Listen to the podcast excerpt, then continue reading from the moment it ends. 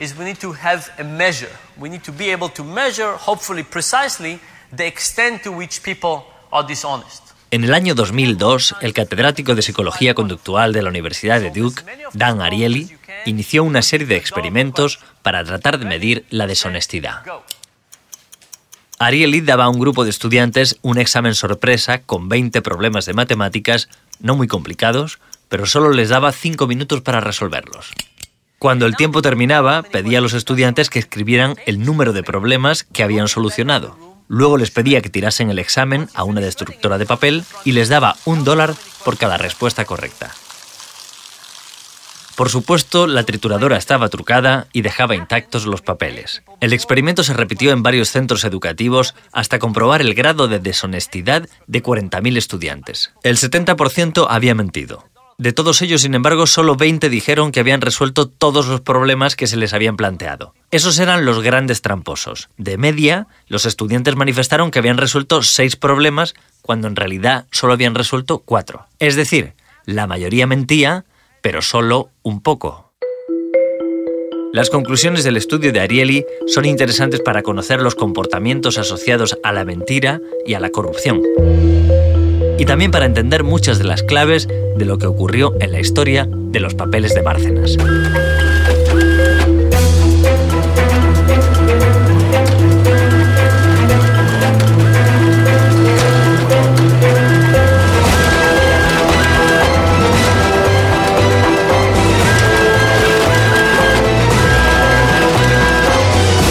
Los papeles. Episodio 5. Un poco.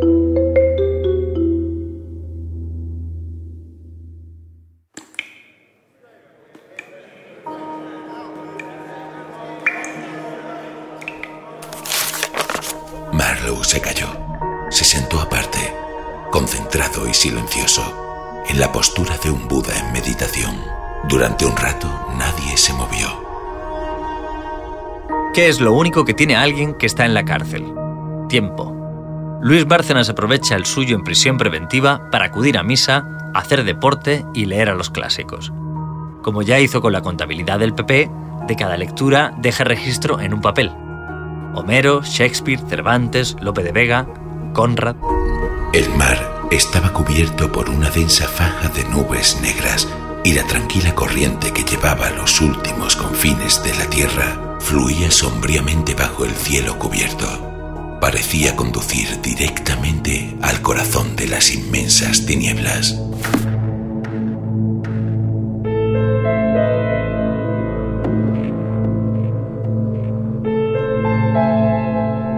La declaración que Bárcenas había hecho ante el juez Ruth ha sido demoledora para el partido en el gobierno.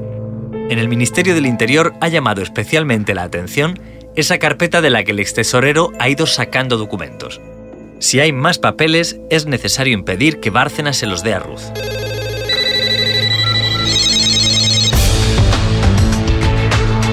En el ministerio se recurre entonces a eso que se ha llamado las cloacas del Estado, un grupo de policías dirigidos por la Dirección Adjunta Operativa que actuaba sin conocimiento del juez en determinados casos que podríamos llamar políticos. Una brigada patriótica que en realidad no servía tanto al Estado como al partido en el gobierno. Quedémonos sobre todo con dos nombres, los de los comisarios Enrique García Castaño y José Manuel Villarejo. La historia de estos dos hombres sería muy larga de contar y merece más de un podcast para entenderla. Solo diremos aquí que ambos eran ya conocidos en el tardofranquismo y que estuvieron ligados a la brigada político-social que se dedicaba a recabar información de cualquier elemento subversivo en aquellos años. A pesar de ello, mostraron luego una gran flexibilidad ideológica trabajando para distintos gobiernos, fuera cual fuera su color político. Eso es propio de los policías de información, la facilidad de adaptarse al interlocutor con tal de sacar lo que sea, hacerse el tronco, que diría Villarejo.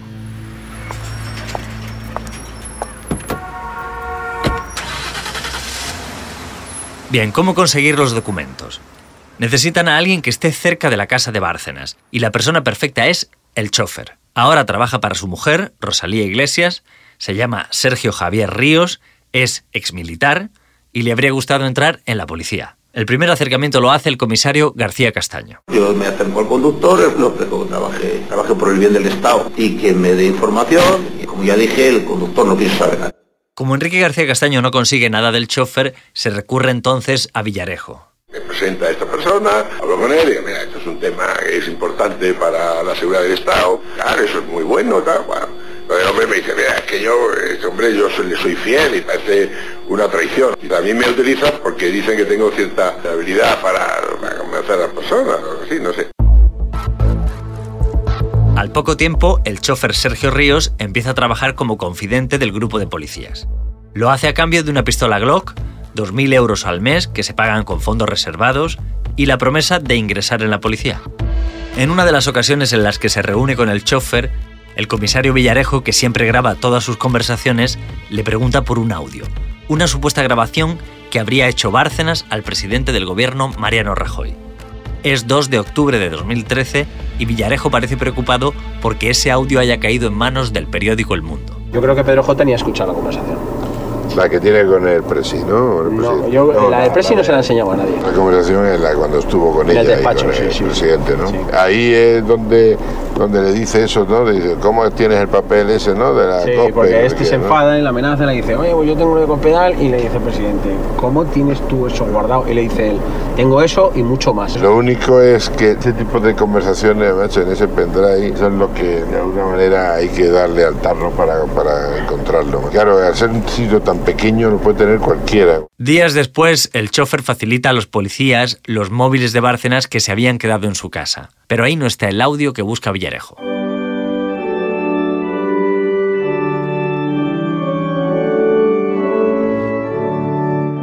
En el mundo de los servicios de inteligencia suele decirse que para los trabajos más sucios hay que elegir a los tipos más limpios.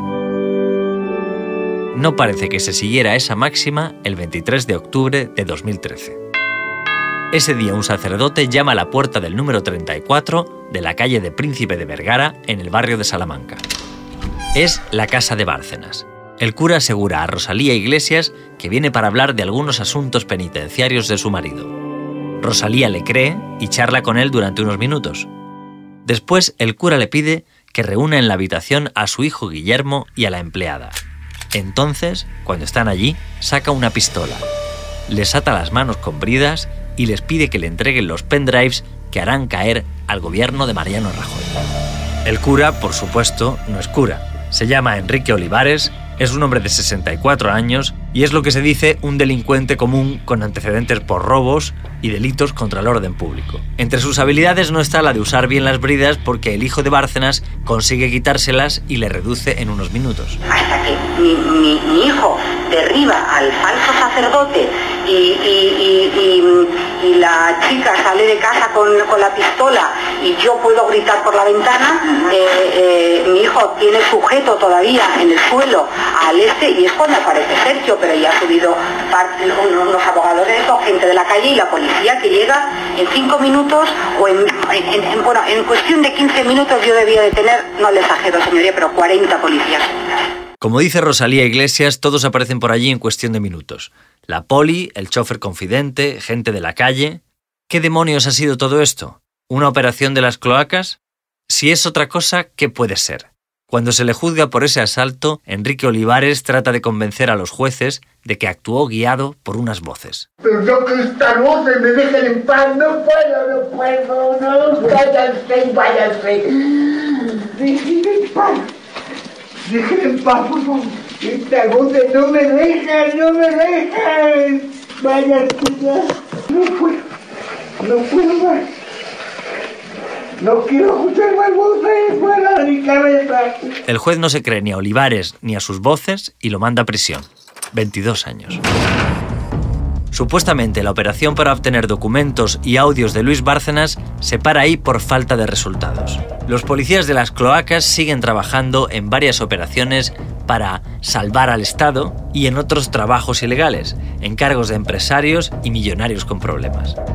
Al poco tiempo, un grupo de agentes de asuntos internos empieza a investigarles. La desesperación en el Partido Popular en ese año 2013 lleva a sus dirigentes a intentar todas las maniobras para evitar que salga más información. No solo denuncian a los periodistas y desmienten la historia, a pesar de que se acumulan las evidencias, no solo tiran de las cloacas para montar una operación secreta y sustraer a Bárcenas todo lo que les incrimine. Además de todo eso, se dedican a obstaculizar la labor de los investigadores. Cuando los agentes de policía enviados por el juez Ruth van a Génova y se hacen con los ordenadores de Bárcenas, descubren que los discos duros han sido borrados, hasta 37 veces. Todo esto lo hace el PP cuando tiene un poder inmenso en España. O sea, yo creo que ni siquiera en la época de Aznar tuvo tanto poder. Yo creo que con Rajoy, con la mayoría absoluta de Rajoy del año 2011, empiezan a ganar mm, gobiernos autonómicos y alcaldías a saco. Y yo creo que es el momento en el que el PP tiene más poder en toda la historia de la democracia. Es en ese momento cuando el PP empieza a defenderse porque le han pillado con el carrito del helado. Y entonces utiliza todos sus recursos, que son muchos. Y sin embargo no puede con la maquinaria judicial. ¿Por qué entra un partido en esa dinámica? ¿Cómo se explica esa escalada de irregularidades para financiarse y para tapar el escándalo? ¿Cómo puede ser que una organización que en los años 90 había hecho de la lucha contra la corrupción su bandera, precisamente tras un escándalo similar del PSOE, el caso Filesa, recurriera otra vez a un sistema de financiación ilegal? ¿Es que los que entraban en el PP eran gente deshonesta, más que en otros partidos? ¿Seguro? Probablemente la respuesta a todo esto esté en aquel experimento de Dan Alieri que mencionábamos al principio.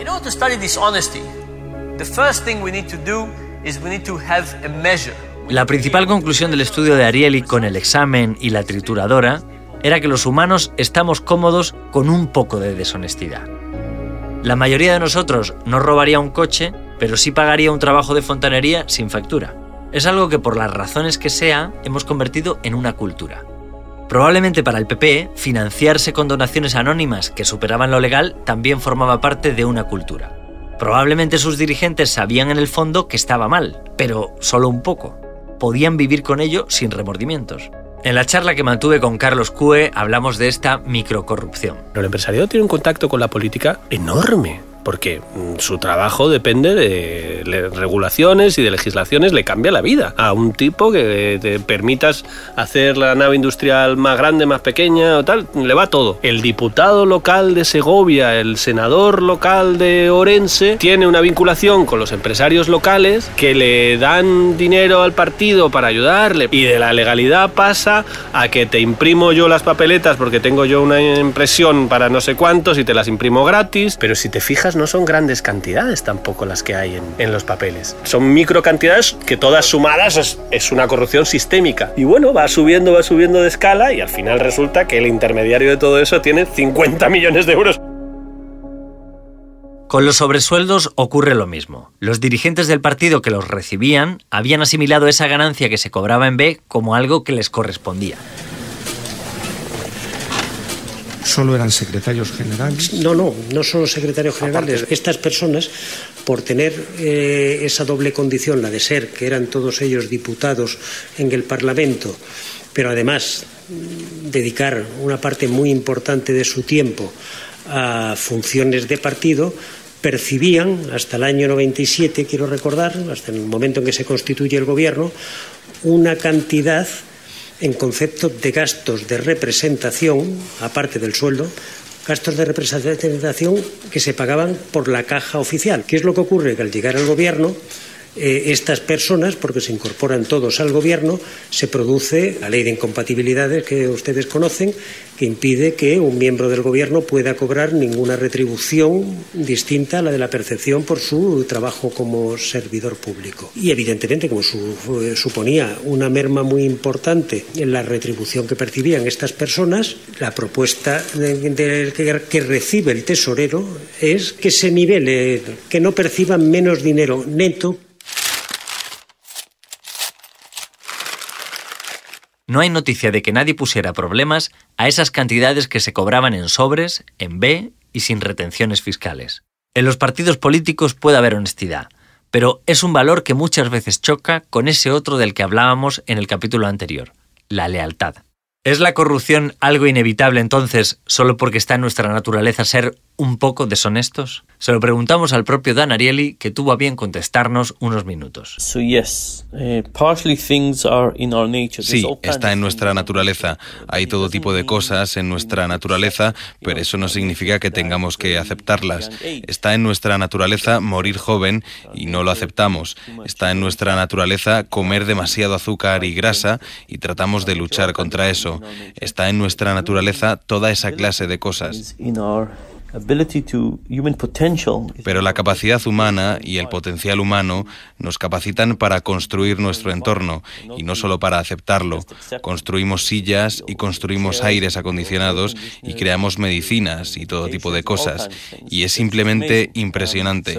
Así que pienso que del mismo modo podemos crear culturas que se gestionen de la mejor manera posible, incluyendo no estar en corrupción. Creo que es algo que depende básicamente de nosotros. Es viernes, 3 de noviembre de 2017. José Manuel Villarejo está en su casa de Boadilla del Monte, esperando. Sabe desde hace tiempo que cualquier día escuchará unos coches, que se bajarán varias personas de ellos y que serán policías como él. Pero estos no serán troncos. He despertado en el fondo de este pozo sin saber quién soy, cómo he llegado. Hace tiempo que Villarejo ha perdido el control de todos los frentes que le cercaban. Su foto ha salido en los periódicos y su nombre se relaciona con varios casos muy mediáticos. Ya no es ese agente de identidad misteriosa que operaba desde la oscuridad. Ha echado un pulso al Estado y ha perdido. Los policías le detienen y realizan registros en varias de sus casas. Encuentran 205.000 euros en metálico, 47 pendrives y 14 discos duros. Teras de información con documentos y grabaciones que implican a periodistas, políticos, jueces, empresarios y al rey. Media España acaba saliendo en los papeles. buscaremos al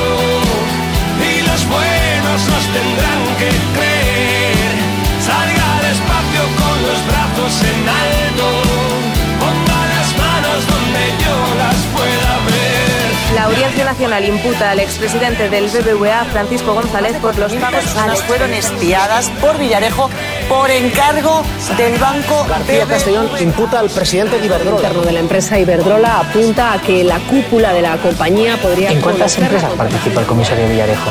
En 12 empresas con un capital social superior a los 16 a dos ex responsables de seguridad de Repsol y al director de ese departamento en CaixaBank. ¿Villarejo tiene a periodistas comprados? Corina Larsen, la amiga del rey emérito, tendrá que declarar como imputada en la audiencia. Según publica el diario El País, la empresaria alemana dijo que el rey emérito le había regalado 65 millones de euros por gratitud y por amor. ¿Hubo una operación para conseguir más pruebas sobre los papeles de Bárcenas?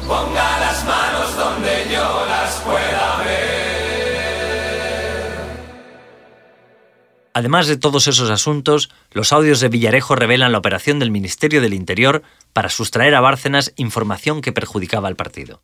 También descubren que el policía de las cloacas se había reunido mucho antes, en 2009, con la persona con la que Bárcenas había mantenido un pulso en el partido, la secretaria general María Dolores de Cospedal. La reunión se había producido precisamente para saber qué papeles había en aquellas nueve cajas que se había llevado el tesorero de la sede de Génova. El alardeado que se ha llevado papeles que los tiene guardados. Yo no sé al final se los habrá llevado no, pero él ha alardeado de eso. Se llevan menos de los que ha dicho. Pero él ha alardeado de eso. Y esto que estamos hablando trasciende indirectamente. No, no.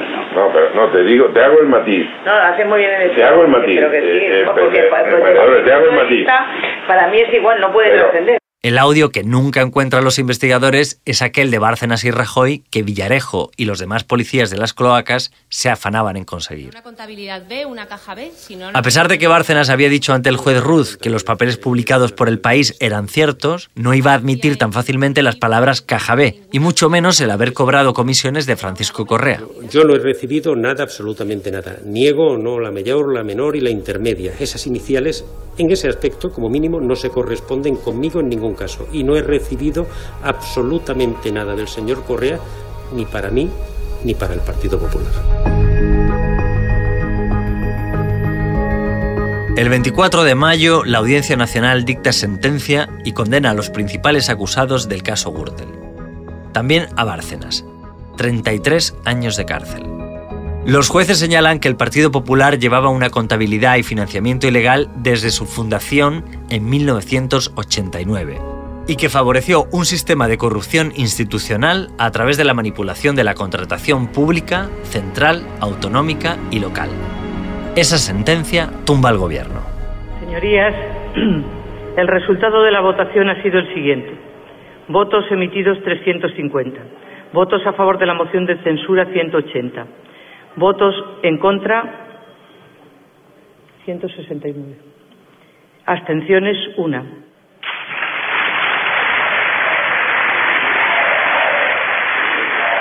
Rajoy cae, pero eso ya no le importa demasiado a Bárcenas, preocupado ahora en la suerte que pueda correr su mujer Rosalía. Ella también ha sido condenada en el juicio de la Gürtel. En principio no entra en prisión, pero en octubre de 2020 el Tribunal Supremo ratifica la condena de casi 13 años y Rosalía tiene que entrar en la cárcel de mujeres de Alcalá.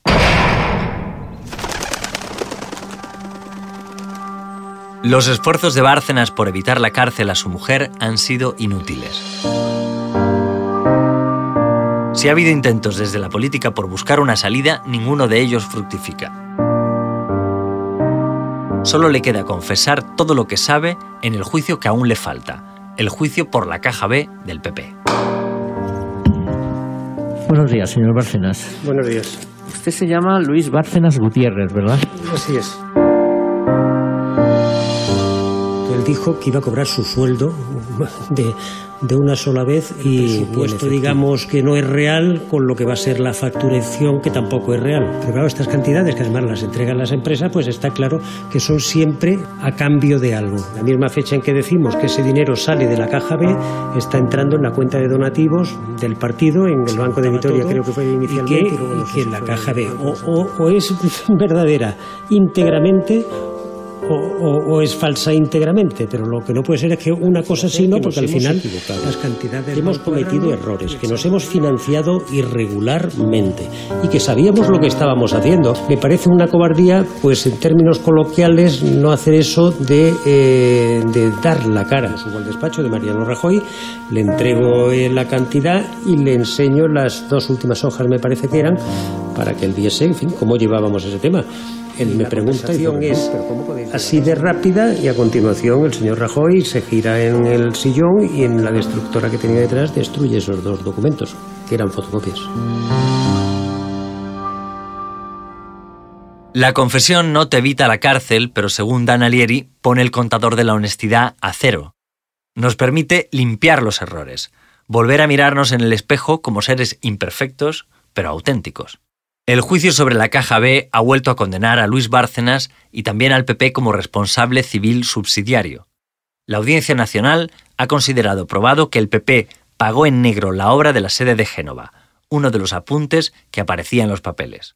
Pero sobre todo, una vez más, los jueces han dado veracidad a aquellos documentos que el propio Bárcenas, en el despacho de su amigo Jorge Trías, le había enseñado al periodista del país José Manuel Romero. Yo siempre pensé que en un, unos papeles donde había 400 apuntes y había no menos de 50 personas involucradas, que de esas 50 un porcentaje del 10%, de 55, iban a confesar. No que todos en masa iban a decir yo no he recibido dinero. Esto es, toda esa gente ha recibido la pasta y toda la gente está callada aguantando la mentira.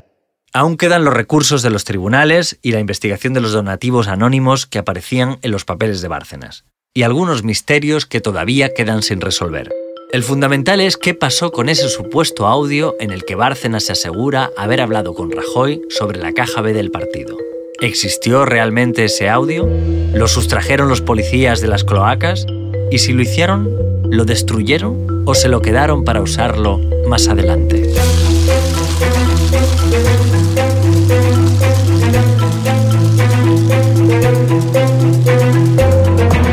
Este podcast se ha hecho con la ayuda de varias fuentes humanas y documentales.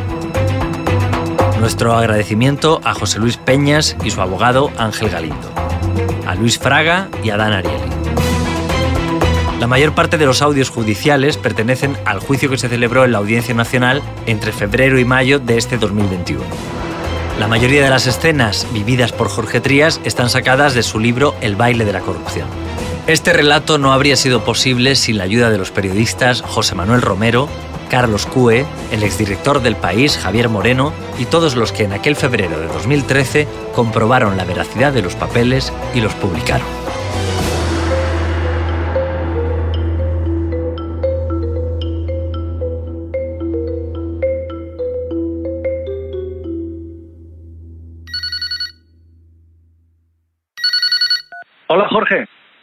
Tal Álvaro? Muy bien, muy bien. Oye Jorge, ¿te parece que quedemos para hablar del podcast? Perfecto, cuando, cuando queráis.